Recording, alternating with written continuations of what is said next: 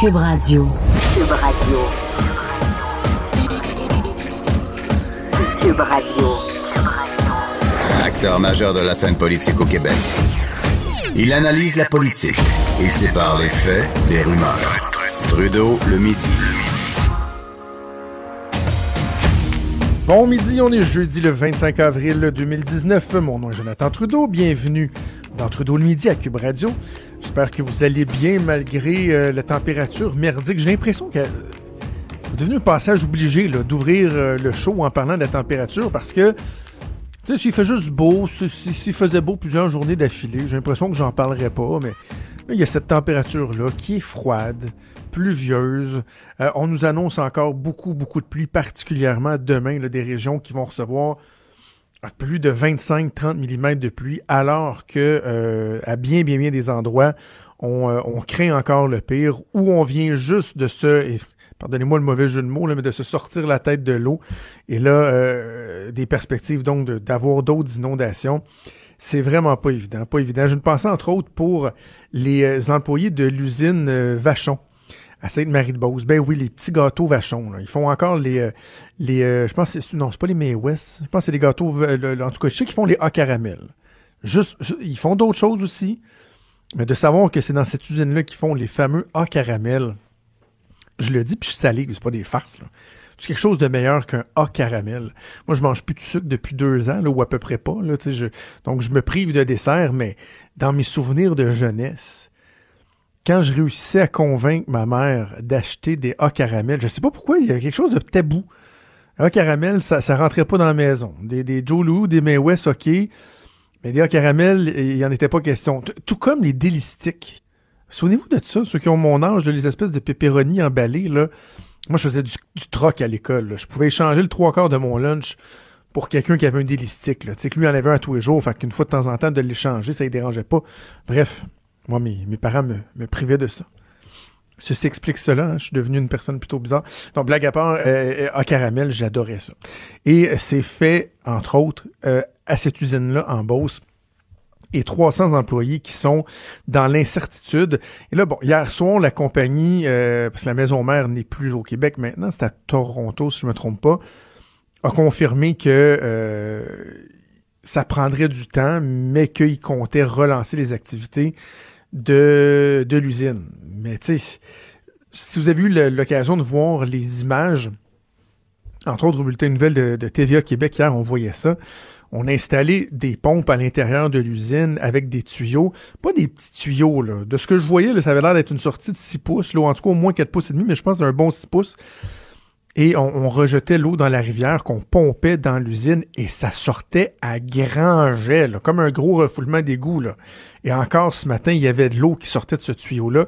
Plusieurs, plusieurs heures plus tard, ça démontre à quel point l'usine a été euh, grandement touchée. Je le sais, peut-être vous m'écoutez, vous venez d'une autre région, vous venez de Gatineau, euh, les gens en Mauricie qui ont peur aussi, qui se demandent ce qui va se passer dans Port-Neuf, etc., etc. Peut-être vous vous dites, ouais, mais là, euh, ça c'est un cas, l'usine, mais on a tous chacun de nos cas. Je comprends ça.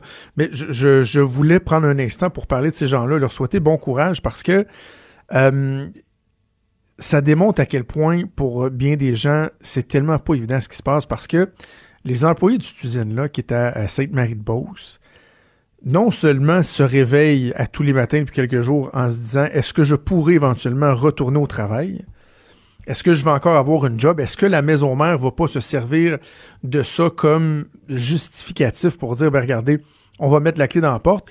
Vous savez quoi? Pendant quelques semaines, votre production a été transférée dans d'autres usines qu'on a ailleurs, soit au Québec, je ne sais pas s'il y en a d'autres de Québec au Vachon, mais en tout cas sinon euh, en Ontario, euh, peu importe. On se rend compte que ça fonctionne. Puis votre usine, là, est dans un milieu à risque d'inondation encore beaucoup, beaucoup. Fait que savez-vous quoi? Tant qu'à réinvestir, on va juste fermer la shop. Et là, donc, ces gens-là se réveillent en se disant euh, ben, je peux pas aller travailler. Est-ce que je pourrais éventuellement revenir travailler? Est-ce que je devrais euh, me repositionner, me trouver un autre emploi? Et en plus de ça, leur propre maison est inondée. Et c'est là que je trouve que c'est doublement touchant de savoir qu'il y a euh, des personnes qui vivent des... Savez-vous quoi? On va dire des tragédies humaines. Je pense qu'on peut, on peut vraiment le dire comme ça. Euh, quand ça fait trois, quatre fois que vous êtes inondé, que là, vous perdez des biens, que vous vous dites, ouf, les assurances vont-tu couvrir? Est-ce que le programme du gouvernement va être assez généreux pour me permettre d'être relocalisé si c'est ce que je souhaite?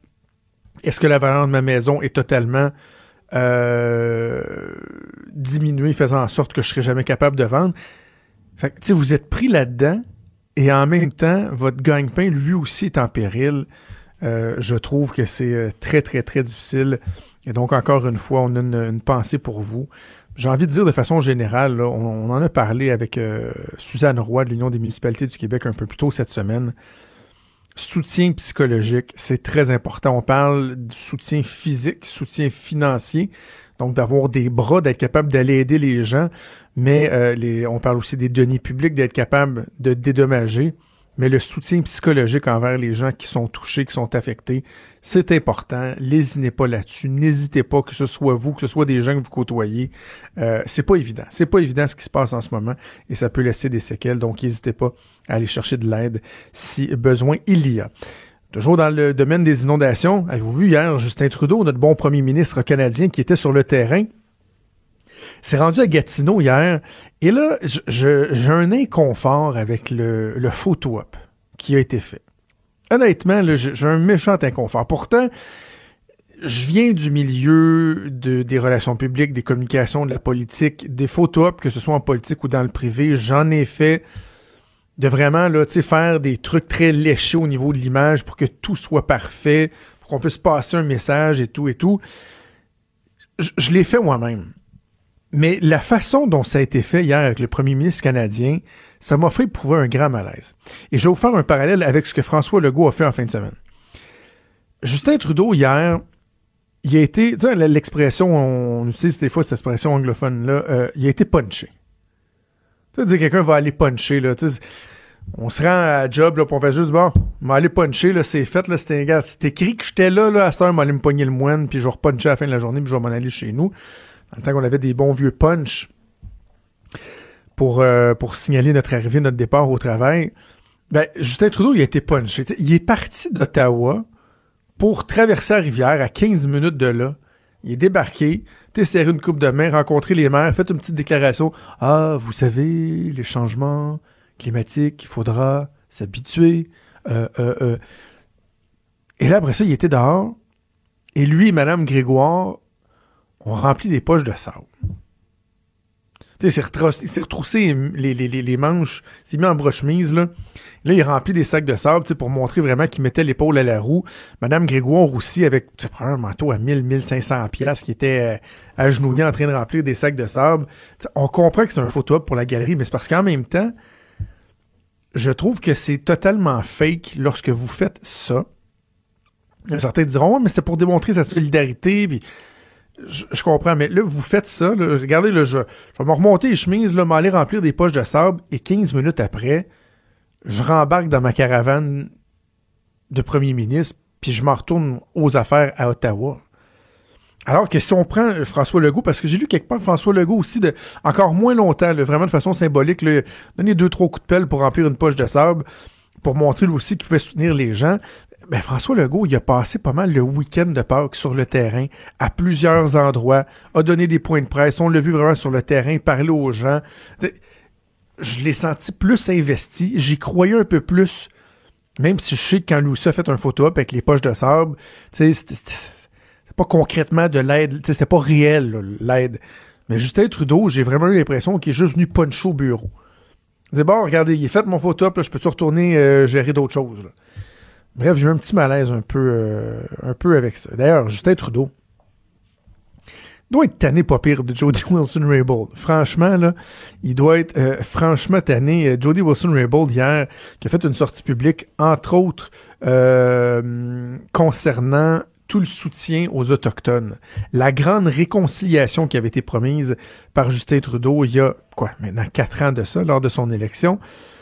Elle a été très critique de ça. Elle était même sur une tribune en compagnie de Jane Philpott. C'est particulier, là. C'est un organisme autochtone qui a fait venir les deux euh, ex-députés, les deux ex-ministres, deux ex-députés libéraux qui ont été expulsés du caucus libéral pour venir euh, euh, parler des questions touchant les Autochtones.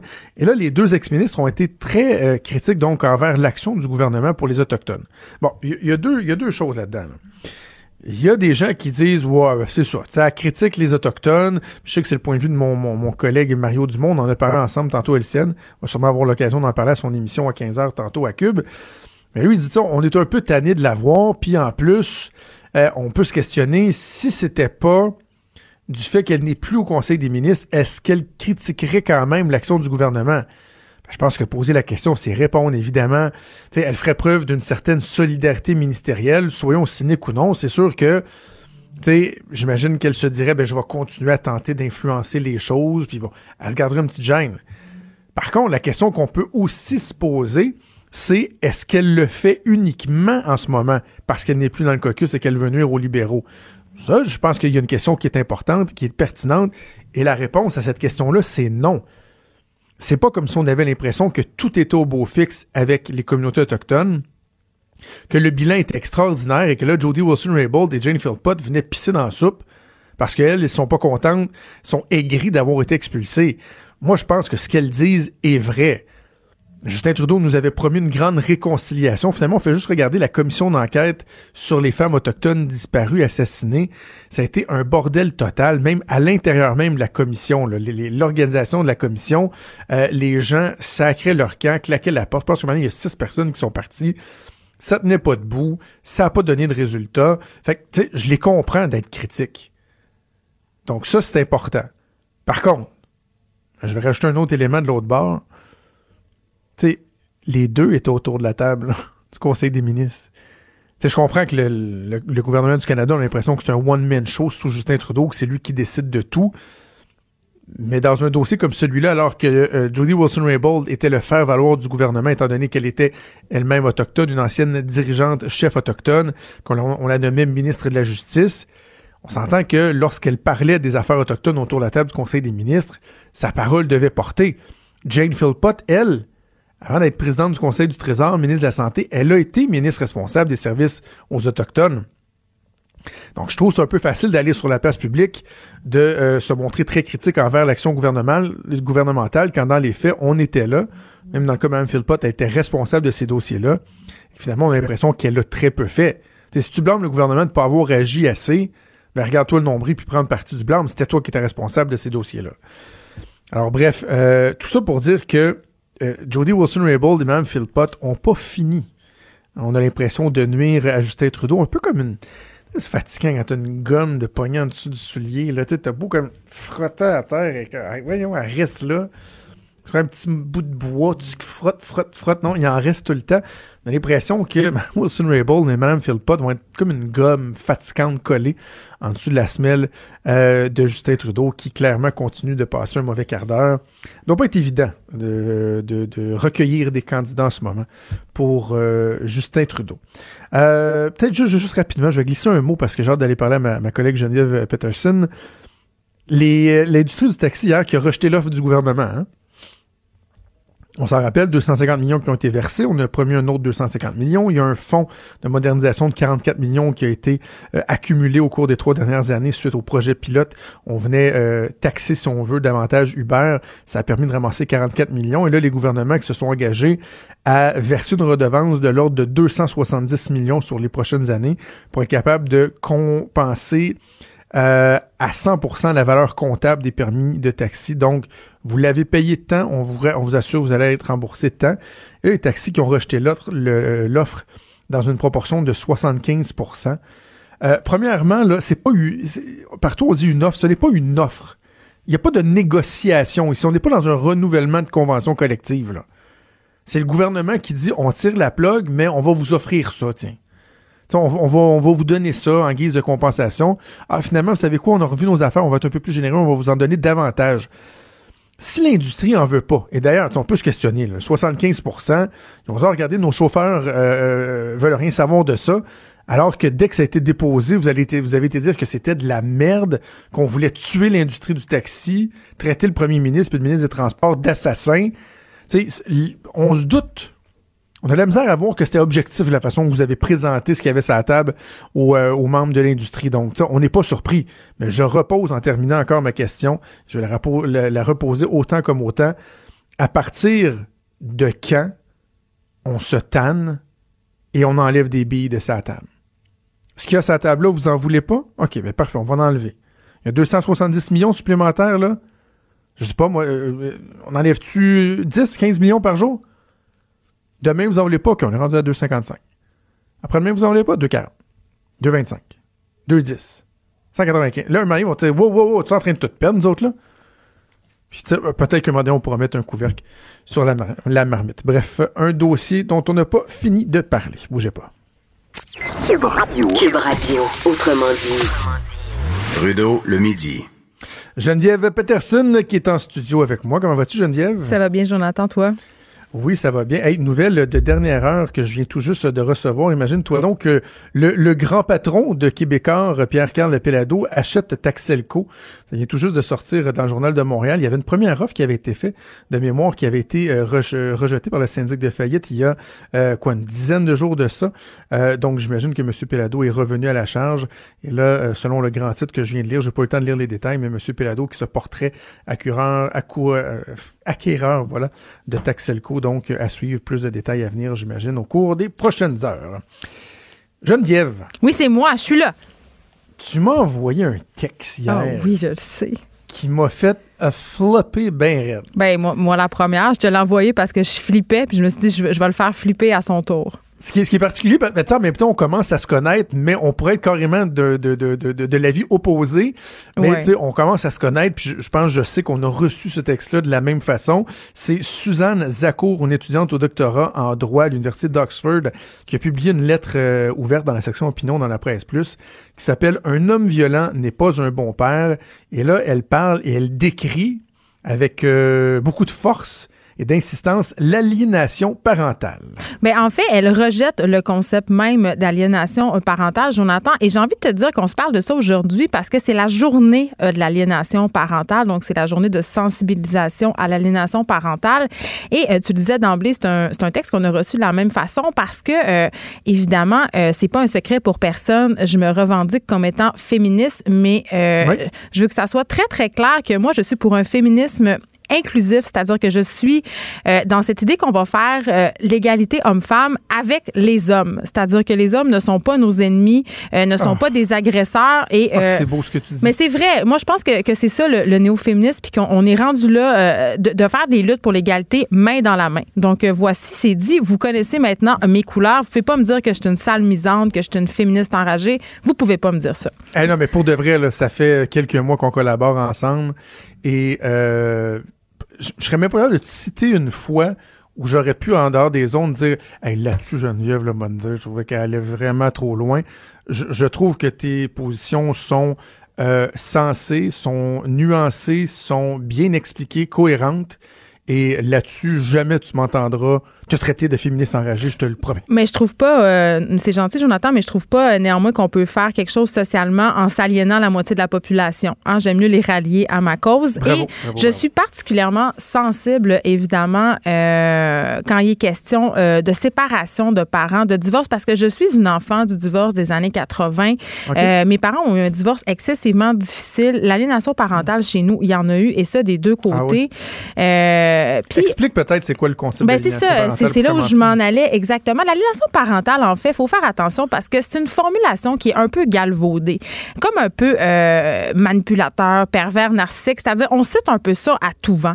Mais quand il est question d'aliénation parentale, c'est vraiment euh, un parent euh, ou une personne dans l'entourage qui parle dans le dos de l'autre parent à un tel point que l'enfant va complètement couper les liens, en fait, avec l'autre parent. C'est ça, l'aliénation parentale, Jonathan. Et euh, ça existe et ça existe vraiment beaucoup. Donc, quand j'ai lu cette lettre-là euh, de Suzanne Zakour hier dans la presse, j'étais euh, j'étais vraiment, et là, vous m'excuserez l'expression, j'étais en troisième crise. Parce que j'adore ça. parce que euh, je trouve qu'on fait des pas en arrière puis qu'on met de l'eau au moulin de toutes les personnes qui se servent un petit peu de cette de cette théorie-là, en fait, pour tirer la couverte de leur barre, parce que ce qu'elle dit, Suzanne Zacour, dans cette lettre-là, c'est que les hommes violents se servent du concept d'aliénation parentale pour retirer la garde des enfants à la mère. Mm. Elle va même jusqu'à dire, Jonathan, que nos tribunaux euh, sont peu équipés à reconnaître la violence des pères, n'y voient que du feu et s'empressent de sanctionner les mères. Je suis désolée, Jonathan, je suis désolée pour avoir couvert ce sujet-là à maintes reprises et avoir parlé à des experts encore aujourd'hui dans les tribunaux canadiens, dans les tribunaux québécois, statistiquement, la garde est confiée en majorité à la mère. Et euh, écoute, j'ai été, euh, j'ai été voir un organisme qui s'appelle Repère. Ça fait pas très longtemps de ça. J'ai écrit un texte là-dessus. Des pères qui sont aux prises avec des fausses accusations de violence, d'agression sexuelle. Il y en a un char puis une barge. Fait que quand je dis des choses comme ça, ça, me- ça me choque Geneviève, tellement. dans, justement, dans, dans, ses euh, constats, les numérote, elle parle de billets de genre. Elle dit l'aliénation parentale est utilisée de façon genrée. Elle transforme des comportements maternels normaux en pathologie. Mm. Bon, euh, sur ce point-là précis là, de, de comportements normaux, Ben, déjà ça, ça me fait pourrait- déjà tiquer c'est quoi un comportement Sauf maternel normal. y a bien euh, un aspect dans notre société où on a l'impression qu'il y a un billet de genre, c'est lorsque vient le temps de discuter de, De du garde. partage de Bien garde pour les enfants, où le père euh, d'emblée se présente devant les tribunaux euh, avec trois prises. là. Ben, j'ai euh, deux prises et trois quarts. Mais en fait, euh, ce que j'ai comme impression, Jonathan, puis ce qui m'est souvent confirmé, parce que des suites de cette entrevue-là, j'ai eu évidemment beaucoup de pères qui m'ont écrit, c'est que le père est trop souvent considéré comme le parent B. Surtout quand les enfants sont en bas âge, euh, on constate que la présence du père n'est pas nécessaire, alors que la présence du père est souhaitable euh, et même indispensable, selon moi. Et j'ai reçu euh, au micro de mon émission ce matin mon ex. On est venu expliquer comment on essayait de pas faire. Es-tu sérieuse? Wow! Ouais, j'ai fait une entrevue avec mon ex. Ça dont a je- bien été? ça a super bien été parce que nous, on est. Mais écoute, je vais t'expliquer pourquoi ça a bien été. Parce que nous, on est deux enfants du divorce, je le disais tantôt, des divorces qui ont un peu mal tourné. Et c'était très important quand on s'est séparés de ne, de, de ne pas faire d'aliénation parentale. C'est quelque chose à laquelle on tient. Et on est venu parler à quel point c'était difficile de pas en faire, même inconsciemment. Et là, je m'explique et j'espère que les auditeurs qui sont séparés ou qui vont séparer ont grande ouverte leurs oreilles. On en fait tous l'aliénation parentale, même si on veut pas en faire. C'est-à-dire, si euh, euh, ton petit gars ou ta petite fille revient de la fin de semaine chez son père ou chez sa mère puis te dit, te raconte à quel point euh, il a eu du plaisir, euh, soit seul avec son parent ou avec la nouvelle conjointe ou conjointe de, de celui-ci, là, si tout ton langage por- corporel est négatif, si tu roules des yeux, si tu dis, ben, on sait bien, ton père, il a de l'argent, nanana, ça en est de l'aliénation parentale. L'aliénation parentale, ce n'est pas juste de dire ton père, c'est un ci ou ta mère, c'est une ça. Ça peut être beaucoup plus subtil et insidieux que ça. Et c'est très difficile euh, de jamais, jamais, jamais en faire. On en fait tous inconsciemment. Et Geneviève, je te pose une question. Est-ce que tu irais même jusqu'à à, à penser, à affirmer que l'aliénation parentale, ça existe dans des couples qui sont ensemble? Ben, mais hein, que ça existe. Hey, combien on a de hein? germaines tout le temps en train de dire Hey, ton père n'est jamais capable de Ben, rien ça. faire, jamais capable de rien plier, il fait jamais la vaisselle. Ça en est de l'aliénation parentale, faire passer son chum pour Hum, un sempiternel niaiseux. Et là, je dis ça, mais les gars aussi peuvent faire ça. Ben oui, ça, touche d'autres thèmes. C'est des deux côtés. Et euh, il y a un organisme que, que j'aime beaucoup, dont la présidente euh, est Caroline Paradis, Carrefour Aliénation Parentale Québec. Euh, elle a écrit une lettre ouverte, ça va être publié cet après-midi en réponse justement euh, à la lettre dont on parle depuis le début. Elle dit que son organisme a reçu pas loin de 350 appels à l'aide et demandes d'informations l'année dernière. Jonathan. Euh, il y a 352 jours dans une année, puis l'organisme est fermé les fins de semaine, juste te dire. Ouais. Donc, les gens ont besoin d'aide. Les gens sont aux prises avec des situations absolument incroyables. Les parents se déchirent. On le sait, là, une séparation, c'est pas facile. C'est difficile de pas laisser les émotions prendre le dessus. Mais il faut se rappeler que les personnes qui souffrent au bout du compte, ce sont les enfants. C'est excessivement difficile. Les enfants se retrouvent dans des conflits de loyauté, Jonathan, où ils, do- ils doivent choisir entre leur père ou leur mère. C'est épouvantable. Et, revenons un instant, Mme Zacco, c'est qu'elle, Oui. elle parle donc du concept d'aliénation parentale comme étant un phénomène qui vient euh, favoriser les pères violents. Elle dit que c'est l'outil de prédilection des pères violents et qu'en raison du fait que euh, en cours devant les tribunaux, lorsqu'on parle du partage de la garde des enfants, certaines personnes vont parler d'aliénation parentale, vont mettre ce concept-là de l'avant, que ça met carrément en danger les enfants et les femmes parce que, dans le fond, c'est l'outil de l'homme violent. Et là, il y a même des femmes qui vont reculer, qui vont éviter même de se divorcer. Ben, par peur que l'homme violent vienne plaider l'aliénation parentale, donc va rester avec l'homme et, euh, par le fait même, se mettre en danger. On est rendu loin en mais tabarouette. là. évidemment, Jonathan, Suzanne Zakour, dans sa lettre, fait des amalgames, fait des rapprochements assez douteux. Cependant, on peut quand même pas nier que ces situations-là, elles existent quand même. Ce ne sont pas des situations qui sont si fréquentes que ça, qui sont généralisées, mais tout comme je viens de le dire, des fausses accusations d'agression sexuelle ou de violence, eh bien, un père mal intentionné peut effectivement se servir du concept de l'aliénation parentale pour essayer d'obtenir la garde des enfants, mais ça reste des, des- des cas Mais isolés. C'est ça, mais. Geneviève, il est là le problème. Puis tu as amené le point que je voulais amener dans, dans trois instants. C'est-à-dire que je suis certain que ce qu'elle mentionne, Mme Zakour, existe euh, par le biais de cas isolés, tu l'as dit. Mais comme c'est trop souvent le cas dans notre société de nos jours, je pense pas que ce soit propre juste au Québec, mais il y a une polarisation extrême des positions lorsque vient le temps euh, d'avoir un débat. Et là, elle, Mme Zakour, vient perdre toute crédibilité dans ce débat-là, alors qu'elle aurait pu écrire la même lettre ouverte en disant, vous savez, aujourd'hui, c'est la journée de sensibilisation à l'aliénation parentale. C'est un phénomène qui existe. Euh, les, les tribunaux, des fois, sont insensibles envers les pères, blablabla. Mais j'appelle à une certaine prudence. J'appelle à une certaine prudence parce qu'il peut y exister certains dérapages.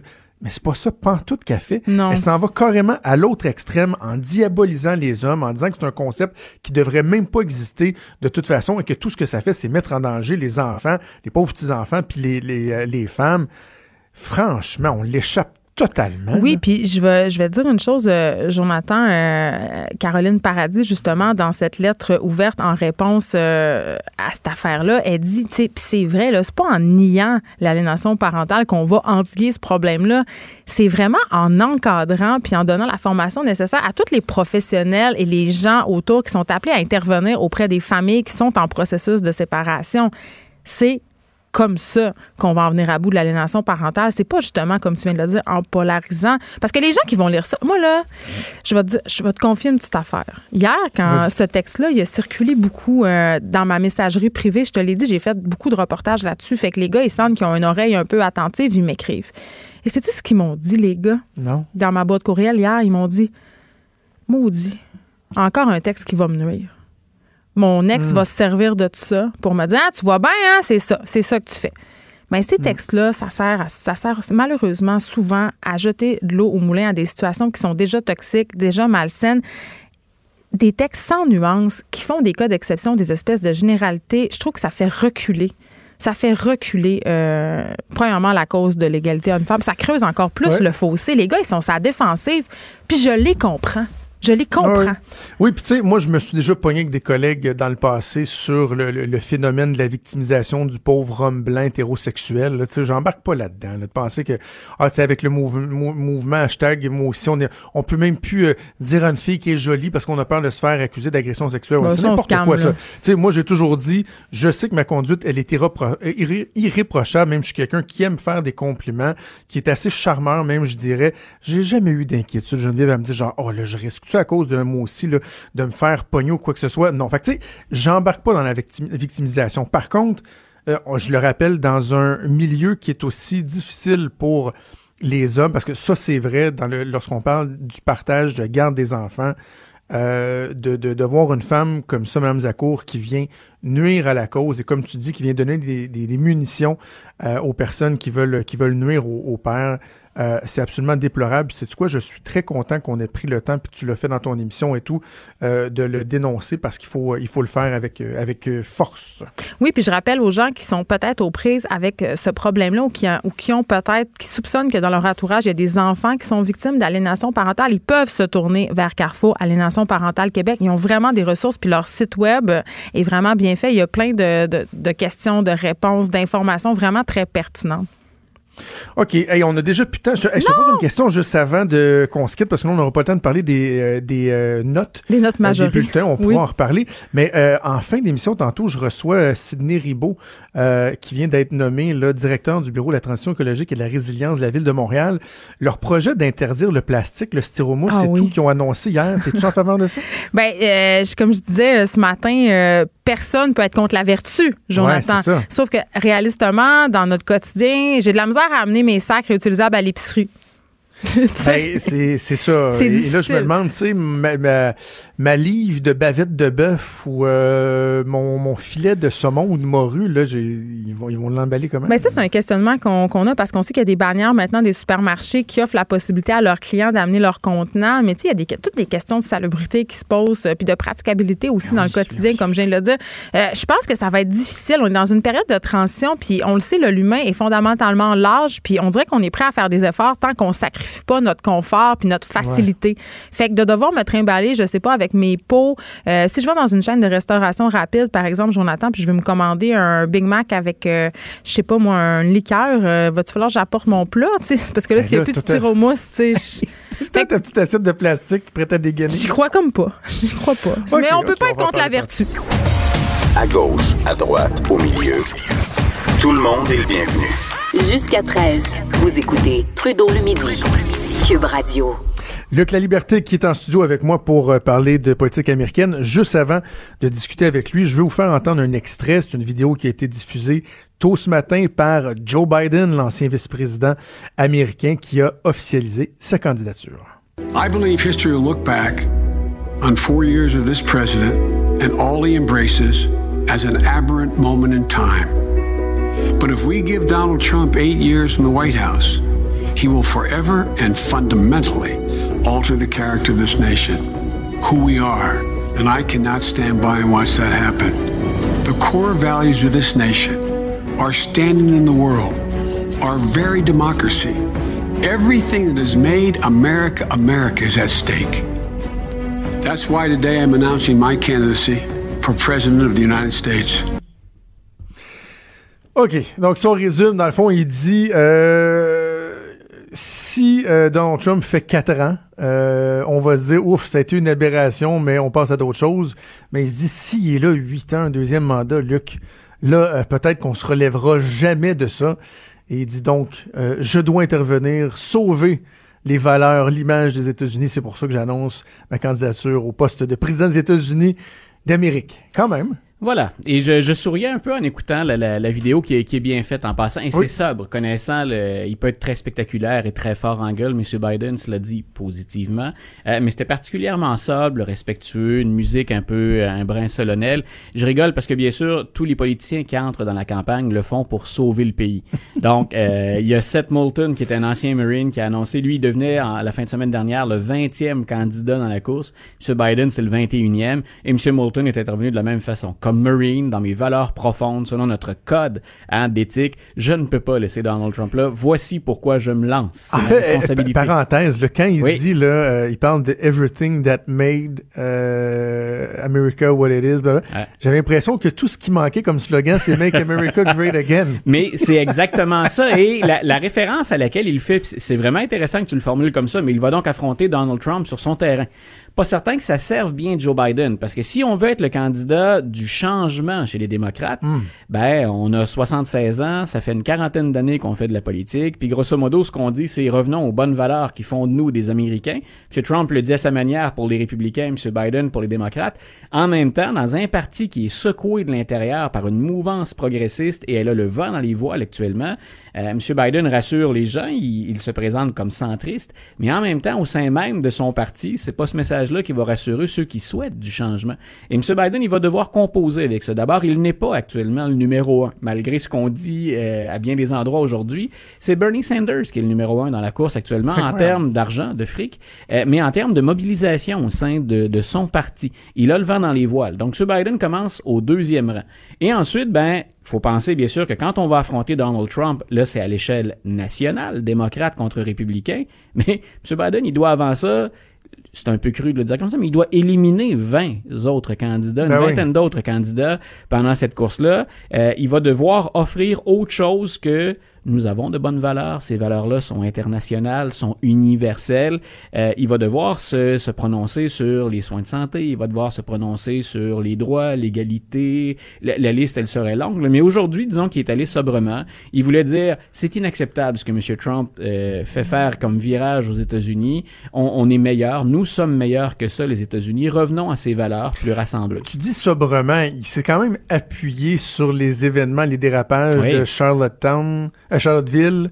Euh, une jeune femme qui a perdu la vie, les images des Oui. suprémacistes blancs, le KKK. Je parlais de, C'est moi j'ai trouvé que wow, tabarouette, il allait fort pour commencer. Quand, quand je dis qu'il le, fait plus sobrement, c'est qu'il peut être très emporté. Oui, oui. Ah, Monsieur, Monsieur Biden, il l'a fait pendant la campagne dans laquelle il a très bien servi. Je me suis souvent exprimé là-dessus, mais il a très bien servi la cause de Barack Obama. Mais c'est quelqu'un qui peut être très spectaculaire dans sa façon Mhm. de s'exprimer. Mais le ton est très, très calme, très, très posé. On met l'accent sur le message qui se veut fort. Et il attaque Donald Trump, finalement. Il remonte même au début de la présidence Trump en disant on peut pas accepter que notre président dise quand des néo-nazis sont là, qu'il y a de bonnes personnes dans chaque camp. Euh, Est-ce qu'on peut reprocher des choses à tous les gens qui étaient là? Fort probablement, ça a dégénéré. Mais commençons par condamner les néo-nazis. C'est inacceptable aux États-Unis qu'en 2017-2016, au moment des événements, donc qu'on ait encore à gérer des néo-nazis ou encore des représentants du Ku Klux C'est Klan. ça, mais toutes ces nuances-là que toi tu fais de belle façon, dans la vidéo de trois minutes, elles ne sont pas là. Ils collent carrément Ah, Donald Trump sur les C'est c'est néo-nazis. tout à fait une charge. C'est en même temps, il n'y a pas un risque qu'il y a des gens qui disent wow, tu, vas peut-être un peu trop trop loin. C'est-à-dire que moi, je pense pas qu'il va trop loin. Il y a beaucoup de gens, même des républicains, qui pensent ça. Il y a un républicain de l'Iowa là, qui a été républicain toute sa vie, euh, qui est à la Chambre des représentants, et qui a annoncé hier que lui virait capot et qu'il devenait démocrate. Et une grosse partie de sa réponse, c'est le style et la manière Trump. Il dit d'abord, dans son administration, M. Trump, il est beaucoup trop dépensier. Les baisses d'impôts qu'il a accordées, on n'a pas les moyens de s'offrir ça. faut se soucier de l'environnement. Puis en passant, moi, insulter tout le monde, je ne suis pas pour ça. Prenez ça, mettez ça dans votre sac. Moi, je m'en vais chez les démocrates. Donc, M. Biden, la teneur du propos, elle est calculée et il frappe fort. Les images sont très fortes. Le voir défiler hein, avec leur, euh, la- la- la- leur, Ah oui. petite- le- leur petit bâton enflammé des, des partisans néo-nazis, ça, ça frappe l'imaginaire de tout le monde. Mais ça, je pense que même chez les républicains, le style et la manière Trump, on va s'entendre pour dire qu'il faut le condamner. Est-ce que maintenant on peut pardonner ça à M. Trump parce qu'il nous offre autre, autre chose? Plein de républicains vont dire oui. Fondamentalement, ce que propose Trump, au-delà du style, sur le fond, nous pouvons toujours l'appuyer. Et ce que j'étais en train de te dire, c'est qu'il pourra pas faire campagne uniquement contre Trump tout le temps. Je ne pense pas, et là je peux me tromper, c'est un bout qui est subjectif, là, j'ai pas de statistiques à t'offrir pour appuyer le propos, mais grosso modo, ce que M. Biden peut dire, écoutez, moi je fais toutes les, l'ensemble, tout le parcours des primaires, les caucus, la campagne électorale en me présentant comme l'anti-Trump. Moi je pense qu'il va devoir, s'il ne veut pas perdre des démocrates et des progressistes surtout, il va devoir se prononcer sur des enjeux autres que Ben oui, non, mais il chassons Trump. ouais.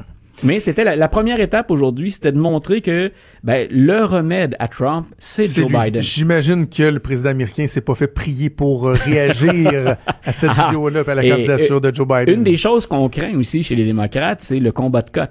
Euh, monsieur, monsieur Biden a déjà dit en entrevue, hein, puis devant, devant Ah ouais, public, y euh, qu'il lui casserait la gueule. Si on était dans la cour d'école, que Ah les oui, deux, je et de je ça. me souviens d'avoir vu défiler des caricatures où on les voit tous les deux. Il y a les jeunes qui disent, écoutez, nous, on va aller voir la campagne anti-bullying de Melania Trump, on va laisser les deux vieux se taper dessus. Ah, ouais. Donc, euh, il y, il y a ça qui, qui, en même temps, si on veut montrer qu'on est autre chose que Donald Trump, aller se rouler dans la boue avec lui, ça peut être tentant des fois. Puis, avouons-le, personnellement, quand M. Trump dérape sérieusement, qu'est-ce qu'on aurait envie parfois de dire non, mais là, c'est, hein, on voudrait intervenir, élever le ton. Est-ce que M. Biden va tomber là-dedans? C'est long une campagne électorale à ne faire que euh, des, des propos déplacés ou à s'injurier. Donc, je répète, il va falloir faire autre chose que de l'anti-Trump. Ouais. Mais aujourd'hui, c'était peut- peut-être pas le temps pour M. Biden. C'est mettons la table, puis dans tout ce qu'on a à offrir chez les démocrates, sans les nommer, c'est moi qui suis le meilleur pour être face à Donald Trump. Et là, évidemment, bon, tout le monde se cherche des appuis. Un appui, je dirais, assez inespéré pour le pour, euh, pour Joe Biden venant du clan McCain? Ça, c'est intéressant. Deux gros appuis, finalement. Un qui est officieux, l'autre qui, qui est officiel. Euh, M. Biden, il a toute sa carrière euh, misé sur l'appui des ouvriers. Il est d'origine très modeste, M. Biden. Euh, il parle souvent de Scranton, hein, en Pennsylvanie, puis on a l'impression que Scranton, c'est l'enfer, finalement, tellement c'était difficile la vie quand il était jeune. Mais il a toujours plu aux ouvriers. Et un de ses derniers euh, ralliements, ou une de ses dernières allocutions publiques avant de, de déclarer sa, sa candidature, c'était devant des syndicalistes. Ils l'ont accueilli vraiment. Écoute, c'était ovation debout, applaudissements, c'était à tout rompre. Euh, il va miser là-dessus. Si on veut gagner en Ohio, si on veut gagner euh, au Wisconsin, au Michigan, en Pennsylvanie, euh, c'est de bonne guerre de, de s'exprimer comme ça. Donc, l'appui des syndicalistes, puis l'appui des syndicalistes, ça vient aussi avec de l'argent. M. Biden, en passant, il a une liste de généreux donateurs qui est très, très longue. Ce matin, je lisais un article et j'esquissais un sourire. On dit, ah, M. Biden, là, il est loin derrière, il commence à zéro. Euh, les chiffres vont monter rapidement. Oh oui, Surveiller d'ici 24-48 heures, là, il va être dans le peloton de tête, il va aller rejoindre M. Sanders. C'est ça, il y a des gens qui avaient le chéquier prêt, là. Voilà, je suis pas très inquiet pour son, son budget de campagne. L'autre chose, et là, c'est, euh, il semble-t-il, on ne l'a pas dévoilé officiellement parce qu'on se demande quand on devrait dire ça, mais tout le clan McCain, les enfants de John McCain, sa fille qui est une républicaine affichée, qu'on voit maintenant également dans les émissions le, sur les grands réseaux euh, américains, son épouse. Euh, le Washington Examiner disait hier, le clan McCain appuie Joe Biden. Euh, ce sont des républicains, ça, pur et dur. là. On peut être dans différentes Ben oui. factions du Parti républicain, mais on a toujours été Faut-tu républicains. qu'ils détestent Trump bien qu'un peu? hein? Voilà. Puis eux disent on joue ou joue sur les valeurs, mais on n'a pas officialisé ça. Ce que se demande en fait le clan McCain, c'est pour ne pas nuire à Joe Biden, quand est-ce qu'on devrait sortir officiellement? Quand est-ce que c'est propice de dire nous sommes des républicains, là, on a le, le- le sigle du parti ou l'éléphant républicain tatoué sur le cœur?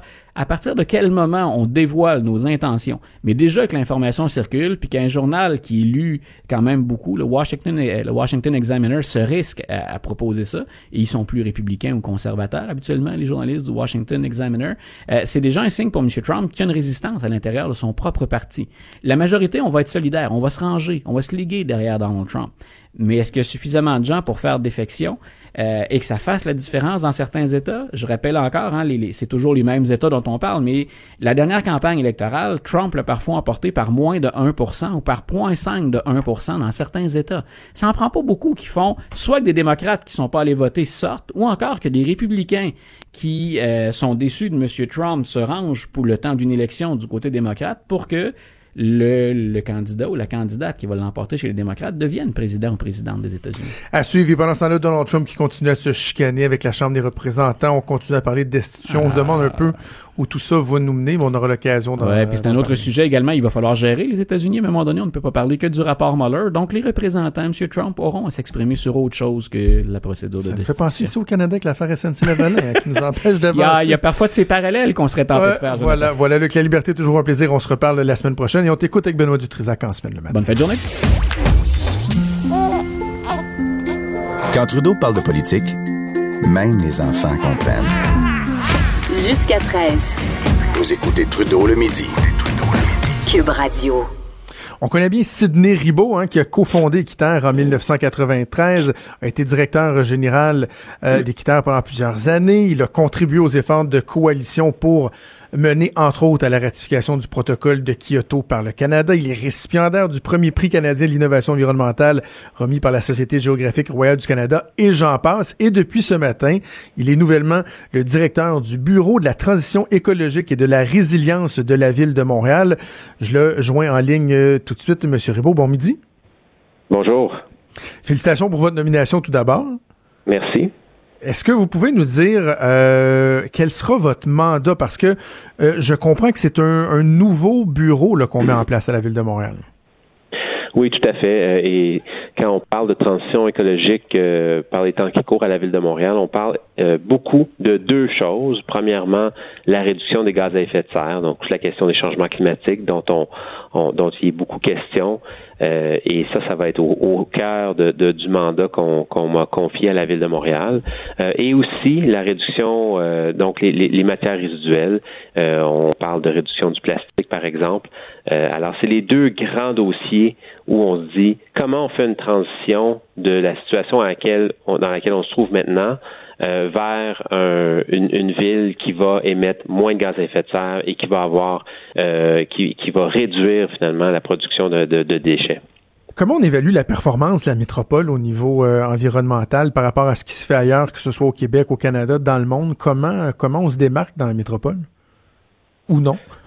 Bah, écoutez, je pense qu'au niveau de la ville de Montréal, euh, quand, on, quand on se compare avec des villes, par exemple, avec plusieurs villes en fait en Amérique du Nord, on peut se, se dire qu'on n'est pas si mal. On n'est pas si mal au niveau de, par exemple, des espaces verts, par exemple, de, du transport en commun, euh, l'espace qu'on donne aux vélos. Euh, mais euh, quand on se compare à d'autres, des villes en, en, Europe, en Scandinavie par exemple, ben là on réalise qu'on a des croûtes à manger et, et je pense que c'est le signal que veut envoyer la ville avec la nomination, la, la, création pardon de ce nouveau poste aujourd'hui, c'est de dire dans le fond on va on va dédier une ressource à la ville qui va s'occuper que de transition écologique pour s'assurer que dans tous les secteurs, que ce soit le transport, que ce soit l'urbanisme, que ce soit euh, les grands parcs, ben, que chacun fasse sa part pour atteindre ces objectifs-là qu'on qu'on s'est donnés collectivement. Dans le communiqué qui a été diffusé pour euh, annoncer votre nomination, Mme Plante dit que euh, vous aurez notamment pour mandat de générer de l'engouement. Est-ce que, premièrement, est-ce que c'est mesurable, ça, générer de l'engouement? Est-ce que c'est une mission qui est pas euh, très difficile parce que on sait que souvent l'amélioration de, des performances au niveau environnemental vont venir avec une certaine restriction. Puis là, je ne veux pas parler de restriction de droits et libertés, on s'entend qu'on n'est pas là-dedans, mais ça vient avec des, des efforts qui sont contraignant souvent. Donc, est-ce que ça, c'est conciliable avec l'engouement? Je pense que oui. Je pense que oui, parce que on a tendance, quand on parle d'environnement, c'est souvent négatif. Hein. On parle des problématiques environnementales euh, et lorsqu'on parle des solutions, ben effectivement, on a tendance à parler beaucoup des contraintes, mais pas beaucoup des avantages. Or, euh, ben, prenons un exemple très simple. Moi, je me déplace en vélo euh, sept mois par année. Euh, je trouve ça très agréable me déplacer en vélo. C'est bon pour ma santé. C'est, un moment dans ma journée que j'aime beaucoup. Euh, ben, c'est sûr que si on a des infrastructures qui permettent à plus de gens de se déplacer en vélo, euh, c'est très positif à, à, à, toutes sortes de points de vue. et en plus, ça nous aide à réduire nos gaz à effet de serre, donc à atteindre nos, objectifs. Alors, je pense que c'est à ça que faisait référence la mairesse en disant, il y a, des choses, effectivement, qu'on va devoir faire qui sont des contraintes. Puis, on, un moment donné, on n'aura pas le choix de dire, il va falloir euh, réduire euh, la pollution. Puis, il va falloir qu'il y ait un, euh, à, à d'autres niveaux, on parle de dire, faut mettre un prix sur la pollution. Il faut, faut mhm. réglementer certaines industries. Mais il y a aussi toutes sortes de choses qu'on peut faire, et c'est très vrai au niveau des villes, que, qui vont être gagnantes pour l'environnement, mais aussi gagnantes pour la qualité de vie je trouve que lorsqu'on veut susciter l'adhésion de, de, de, la population de façon euh, très importante aux, mesures environnementales, on a avantage à aller dans des choses qui sont euh, plus concrètes, qui font partie du quotidien. Tu sais, moi, je parle beaucoup, par exemple, du suremballage. Euh, je, trouve ça euh, aberrant qu'au Québec, on n'a pas encore légiféré là-dessus lorsqu'on achète, je sais pas moi, une, micro-puce dans un emballage de plastique gros comme une feuille 8,5 onces. Je trouve que c'est épouvantable. Donc, moi, je crois beaucoup au pouvoir des petits gestes pour susciter l'adhésion. Et là, la Ville de Montréal, hier, a annoncé son intention d'interdire les articles de plastique à usage unique. Donc, le plastique aussi, le le, polystyrène, etc., le styromousse, là, euh, je trouve que c'est intéressant. Par contre, je me questionne toujours sur la faisabilité de la chose. Je sais que ça a déjà été fait ailleurs, mais est-ce que dans l'applicabilité, est-ce que c'est raisonnable de penser qu'on pourrait y arriver à, brève échéance? Ben, en fait, deux choses. Premièrement, la ville a annoncé qu'ils vont ils vont étudier un règlement pour pour réduire ces, ces, ces, ces contenants-là. Hein. Donc, euh, c'est pas nécessairement une interdiction vers laquelle on, se dirige. Et justement, je, pense que c'est la bonne approche. évidemment, ça vient pas de moi parce que je commence euh, seulement dans deux semaines. Mais je pense que c'est la bonne approche parce qu'on est en train de dire, écoutez, il faut s'attaquer à, ces éléments-là. C'est des éléments, c'est des, des, choses qui qu'on retrouvait beaucoup moins dans le passé. Si on recule 10 ans, 20 ans, euh, on voyait beaucoup moins les gens se promener avec leur tasse de café euh, un peu mhm. partout. Et, là, on, a, on, on, est dans une société où on a soudainement le réflexe de tout prendre pour emporter, euh, au lieu de dire on, on s'arrête cinq minutes dans le café pour boire notre expresso. Ben on, on prend un petit un petit contenant jetable qu'on va utiliser finalement quelques minutes le, temps de boire le café ou l'expresso. Alors et, et, là effectivement, ce que vous soulignez est important je pense que l'idée de la consultation de la ville, c'est aussi de prendre le temps de regarder ça avec les entreprises, puis de dire, ben, OK, comment on fait ça? C'est quoi la meilleure façon de le faire? Euh, c'est quoi les solutions de remplacement? Qu'est-ce qui fait du sens? Parce qu'on veut pas non plus euh, euh déshabiller, déshabiller, habiller gens pour déshabiller. Oh, oui. l'expression.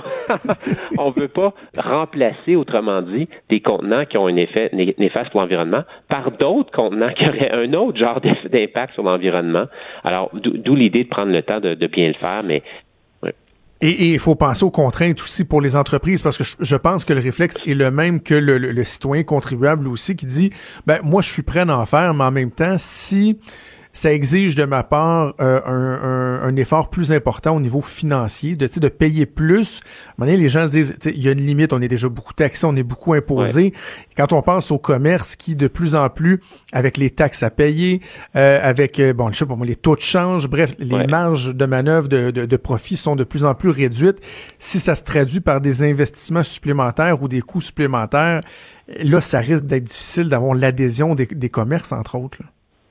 Oui, puis c'est pour ça, je pense qu'il faut y prendre le temps de bien y penser puis de le faire correctement. Moi, un des exemples que je trouve qui est vraiment intéressant, et ça fait plus de dix ans de ça, c'est à un moment donné, euh, face à, une préoccupation des villes un peu partout sur les, les, sacs à usage unique, les grandes chaînes ont dit ben nous on, va prendre les devants et on va offrir euh, des sacs réutilisables à nos clients euh, et Métro entre autres, mais toutes les chaînes avaient, avaient pris une initiative dans ce sens-là. Et écoutez, du jour au lendemain, on avait réduit de moitié à peu près les sacs hmm. qu'on utilise il n'y avait pas un coût supplémentaire. En fait, ça économisait de l'argent pour les entreprises parce qu'il n'y avait plus à, donner ces sacs-là. Euh, et les, pour les consommateurs, tu sais, d'acheter un sac à 1 ou 2 dollars ou 3 dollars qui va réutiliser, finalement, on, s'est habitué à apporter nos sacs à, l'épicerie. C'est une nouvelle habitude qu'on a pris. Ça ne nous coûte pas plus cher, mais il y a un impact moins sur l'environnement. je pense que c'est dans ce sens-là qu'il faut envisager ce type de changement-là. Le mot-clé, M. Ribaud, je vous écoute, puis pour conclure, le, mot-clé, c'est consultation. Hein, c'est de le faire, euh, justement, on parlait d'adhésion en consultant les gens, consultant les, les commerçants. Ce que vous nous dites, c'est que la Ville de Montréal va éviter d'arriver avec ses gros sabots puis de dire, voici comment ça va fonctionner, ne vous en déplaise. Mais ben, dans ce cas-là, effectivement, c'est clairement ça qui est annoncé. Je pense que c'est la volonté de, de, de, de, l'administration actuelle de fonctionner comme ça. C'est sûr qu'à un moment donné, il faut prendre des décisions. Ça ne veut pas dire qu'il n'y aura mm-hmm. jamais de décision puis il n'y aura jamais de règlement, mais effectivement, en amont, consulter les, les premiers préoccupés, les citoyens, les entreprises, extrêmement important. C'est Néribo, nouveau directeur du tout aussi nouveau Bureau de la transition écologique et de la résilience de la Ville de Montréal. Merci beaucoup. Nous avons parlé ce midi. Bonne chance et on aura l'occasion de, de, se reparler pour faire le suivi de votre action. Merci à vous. Bonne journée. Merci beaucoup. Donc, Sidney Ribaud, quand même, on va le dire, c'est une bonne prise pour la Ville de Montréal. Euh, j'aime le discours, on n'est pas dans les extrêmes. Tu sais, quelque chose de très concret comme l'interdiction des plastiques à usage unique ou des, des à, usage unique, euh, c'est pertinent de le faire. Mais maintenant, je suis content de savoir qu'on le fera pas mur à mur, qu'on veut consulter. Faut penser aux, euh, aux commerçants, faut penser aux gens qui déjà paient euh, un juste prix, ou en tout cas un prix des fois qui est même euh, très élevé et qui n'ont pas nécessairement les moyens de payer davantage pour payer ce que ça va amener comme dépenses supplémentaires. Bref, la Ville de Montréal qui veut consulter, on verra ce que ça va donner. Cube Radio.